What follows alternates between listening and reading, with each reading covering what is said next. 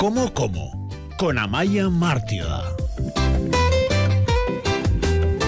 Y muchas veces nos habrán oído, nos habrán escuchado hablar en este espacio de las vitaminas, los minerales, otras propiedades que tienen los alimentos, pero muchas veces desconocemos para qué son necesarias, en qué alimentos los encontramos y qué puede ocurrir cuando tenemos o un exceso o una falta de alguno de ellos. Esta semana queremos hablar de un mineral conocido por todos, el calcio, lo hacemos con Amaya Mártioda, nutricionista y dietista. ¿Qué tal, Egunón? Egunon, ¿Qué tal la semana? ¿Ha ido bien? Pues muy bien, sí. Bueno, ¿por qué es importante el calcio? ¿Qué aporta a nuestro organismo? Porque es que hablamos mucho de él y oímos hablar mucho de él.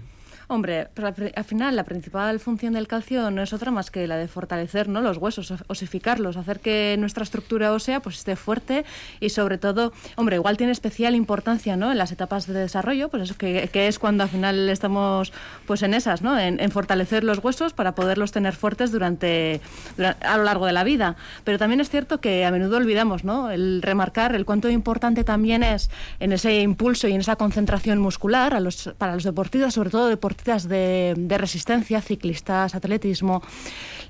Sí es cierto que les remarcamos mucho ¿no? la importancia del calcio porque es un mineral que participa mucho en esa concentración muscular y también en la transmisión ¿no? del impulso nervioso. Entonces, pues bueno, pues eh, bueno, y también la coagulación de la sangre, ¿no? que, que, que, que, nos pasaría también si no tuviéramos calcio y no pudiéramos tener una buena coagulación en sangre. Es decir, que muchas veces asociamos simplemente el calcio a, A los huesos. al tema óseo, el tema de los huesos. No, tiene muchos, muchos más beneficios. Es un mineral, ¿verdad? Es un mineral, sí. Y que- necesario para nuestro día a día.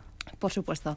Al final sí, sí es cierto que bueno, que afortunadamente lo encontramos en muchos alimentos, en los lácteos por excelencia, pero bueno, muchos muchos vegetales y como también dijimos en el programa anterior, aquellas personas que deciden no tener un consumo de lácteos también pueden tener, ¿no? Un- un- un consumo pues suficiente con otro grupo de alimentos como pueden ser igual sí los vegetales. Luego vamos a ahondar un poco en qué alimentos tienen calcio mm, para aquellos, sobre todo, que han optado ¿no? por quitar de su dieta los lácteos. Pero, ¿cómo sabemos si tenemos un exceso o un déficit de calcio? Hombre, normalmente podemos utilizar, pues bueno, pues igual si la analítica de sangre eh, como referencia es cierto que no es suficiente, sobre todo, por ejemplo, a las mujeres cuando ya llegan a la edad de la menopausia y empiezan ya pues con esa desregulación de las hormonas, con la reducción de los estrógenos y sabemos que pueden empezar ya a tener un riesgo, ¿no? De- de desmineralización de los huesos. Sobre todo lo que vamos es eso, ¿no? A ver precisamente cuánta de desmineralización tienen sus huesos, ¿no? Entonces no es solo la analítica de sangre, sino lo que lo que se va es a mirar esa densidad ósea con, una densiometría para conocer pues esos huesos cómo están. A veces también incluso cuando uno sufre una fractura también puede ver, ¿no? A través de la pues no, es del todo, ¿no? Y no sirve ni muchísimo menos para el diagnóstico, pero también puede analizarse y verse un poco esa densidad ósea. Pero principalmente, pues bueno, pues eso sí pueden ser igual los- los grandes marcadores. Luego también, pues bueno, que es lo que utilizamos los nutricionistas en consulta, pues bueno, pues esa valoración nutricional, ¿no? Cuando recogemos una encuesta dietética, pues ya también podemos prever o predecir qué consumo de calcio puede tener eh, la alimentación de la persona que tenemos adelante con el grupo de alimentos que pueda estar incluyendo en su día a día. Claro, quizás lo más conocido, lo que a todos nos viene a la mente cuando hablamos de calcio es la falta de calcio, ¿no? Que, y lo hemos escuchado. Toma leche con calcio que es bueno para los huesos, para suplir quizás esa falta que tienes de calcio. Pero encontramos también personas que pueden tener un exceso de calcio. No es tan común, ¿eh? Eh, Aratz, cuando hablamos de hipercalcemias, eh, pues bueno, pues es cierto que no Existe, es... pero no es común. Sí, no es común, no es común y normalmente sí es cierto que a lo, que toca y lo que le toca al médico en todo caso es diagnosticar un poco la causa de esa razón. Pues bueno, pues sí puede ser común, pues igual en insuficiencias renales, puede ser igual consecuencia también de algún tipo de cáncer o igual de algún tratamiento farmacológico. No es común que se tenga un, consumo elevado en calcio y por consecuencia se tenga un exceso de calcio en sangre, ¿no? Y sobre todo mantenido a largo plazo. Pues bueno, a ver, si se toma eh, unos suplementos sin control por un provis- profesional y, y- y se está continuamente su- haciendo una suplementación de calcio o de vitamina D, pues podría ser, pues igual sí, pero no es lo más común. Al final yo creo que sí es cierto que es perjudicial, es, eh, tiene sus consecuencias, eh, pues bueno, pues eh, sobre todo es algo que puede afectar al riñón, puede, sobre todo, igual la causa está en eso, ¿no? A ver qué es lo que está ocurriendo para que se esté almacenando tanto calcio en sangre. Pero bueno, sabiendo que no es lo más común, sí es cierto que a esas personas, pues bueno, pues sí les damos, les debemos dar unas recomendaciones explícitas para que vayan reduciendo esa cantidad de, calcio en sangre. Bueno, pues vamos a pensar en el otro grupo de personas, el más numeroso. ¿eh?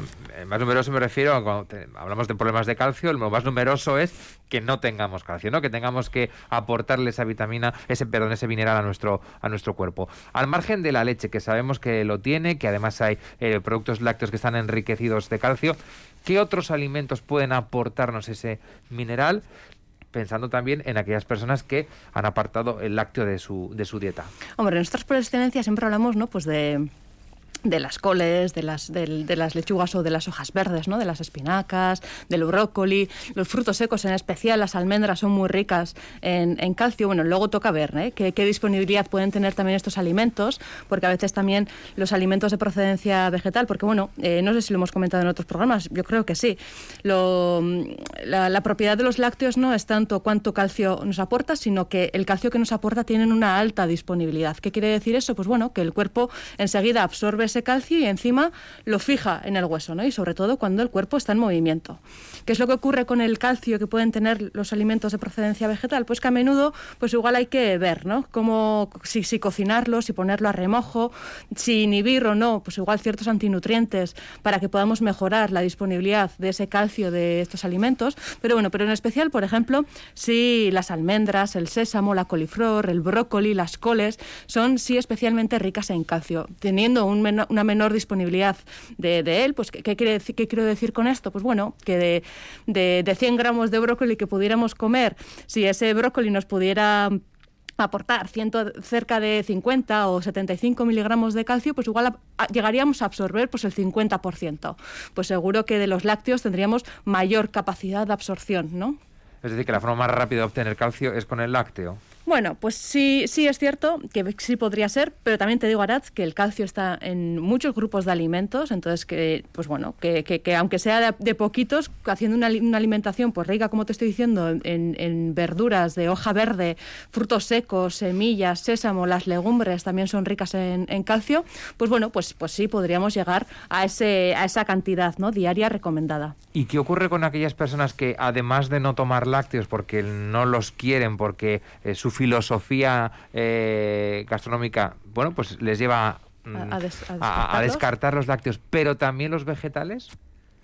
Bueno, pues igual eh, sí es cierto que hay que ver o lo que le podemos recomendar es, pues bueno, buscar un alimento que pueda estar fortificado o que pueda estar complementado ¿no? con calcio. Pues habría que ver qué alimentos vegetales tiene descartados. Si igual los alimentos, por ejemplo, o igual esas bebidas ¿no? vegetales que de las que teníamos, si las podríamos incorporar en su alimentación. Nosotras en todo caso siempre recomendamos, ¿no? Y si vamos a incorporar una bebida vegetal, sabiendo que pues bueno que no tienen por qué tener el aporte de calcio en su origen que puede tener un, lácteo pues igual sí puede ser interesante buscarlo pues fortalecido no en calcio. O bueno o igual tenemos que sí eh, buscar un suplemento que pueda ayudarnos a, llegar a ese consumo mínimo recomendado. Eh, los vegetarianos suelen tener problemas de calcio no, no suele ser. O sea, sí es cierto que en el momento que a un vegetariano se le educa y sabe cómo mantener una alimentación saludable y sabe en qué grupo de verduras y vegetales puede encontrar esa fuente de calcio, que como te digo, pues principalmente son las verduras de hoja verde eh, y las legumbres y, las semillas y el sésamo, por ejemplo. Y en el momento que las incorpora en su alimentación y, bueno, y hace un consumo habitual de ellos, eh, no, no, no, no, es, no es lo más común ¿Qué es lo que ocurre? Que hay mucha gente igual que sí que se pasa al vegetarianismo o al veganismo sin haber tenido, pues igual, o, sin haber sin haber hecho un trabajo, ¿no? De, de, de, de, a ver, estoy llevando una alimentación saludable, una alimentación completa adelante, pues igual esa gente que no le, ha dado esa importancia y se ha sentado igual con un profesional, pues bueno, pues igual sí podría, ¿no? Estar generándose un déficit de este micronutriente. Eh, ¿El déficit del calcio puede provocar algún tipo de enfermedad? ¿El déficit? Pues bueno, pues sí, al final... ¿O es simplemente eso, déficit de calcio? El déficit de calcio al final, ¿qué es lo que puede generar? Pues que, pues bueno, principalmente pues eso, ¿no? hablando de los huesos, pues bueno, pues que pues, pues eh, como los huesos al final sí es no deja de ser un órgano, ¿no? que necesita pues como otro como otros muchos, pues al final si el recuperarse, seguirse osificando, seguirse fortaleciendo, pues bueno, si no se requiere o si no se llega a ese mínimo de calcio diario, pues claro, pues estaríamos sí eh, desmineralizando nuestros huesos, probablemente pues entraríamos en esa fatiga. El, calcio al final también participa en la concentración muscular. Pues por ejemplo, algo muy común, por ejemplo, los deportistas que terminan muy desmineralizados y no tienen una buena, una correcta remineralización, pues vienen con problemas de calambres, problemas de contracción muscular, eh, más contracturados, con peor recuperación, Hombre, y, eso, claro, a largo plazo, pues bueno, pues sí estaríamos pues generando pues una fatiga, una fatiga cronificada. Sí es cierto, bueno, que tiene sus consecuencias. Y a ellos, por ejemplo, se les recomienda una dieta rica en calcio. Bueno, no es que no es que aumentemos mucho más ¿eh? el, consumo del calcio. Pues bueno, pues si se les si se les recomienda y se les se, les educa, ¿no? Que les presten especial eh, atención a esos grupos, ¿no? De, de, alimentos ricos en calcio. Pero bueno, como también lo hacemos, por ejemplo, con las embarazadas o con los padres para que estén atentos a la alimentación de los niños, ¿no? Al final, sobre todo esos grupos, esos colectivos, son los que pueden tener un mayor desgaste o una mayor necesidad en calcio. Bueno, en este todo lo que usted quería saber sobre el mineral y nunca se atrevió a preguntarlo, ¿me queda algo? ¿Nos queda algún aspecto por abordar eh, sobre el calcio? Hombre, yo creo que es, importante y lo podríamos abordar en otro, en otro programa, ¿eh, Arat? Eh, pues bueno, como los antinutrientes, ¿no? que hemos hablado de ellos, el, ácido fítico, que es un antinutriente que podemos encontrar en las legumbres, o el ácido o los, los, oxalatos, ¿no? que también son los que pueden también participar en esa generación de las, de las piedras renales del, de la arenilla, que pueden sufrir muchos, pues bueno, como también pueden con el calcio fijarse y generar y ser, pues bueno, pues sí, la causa de, de muchas piedrillas.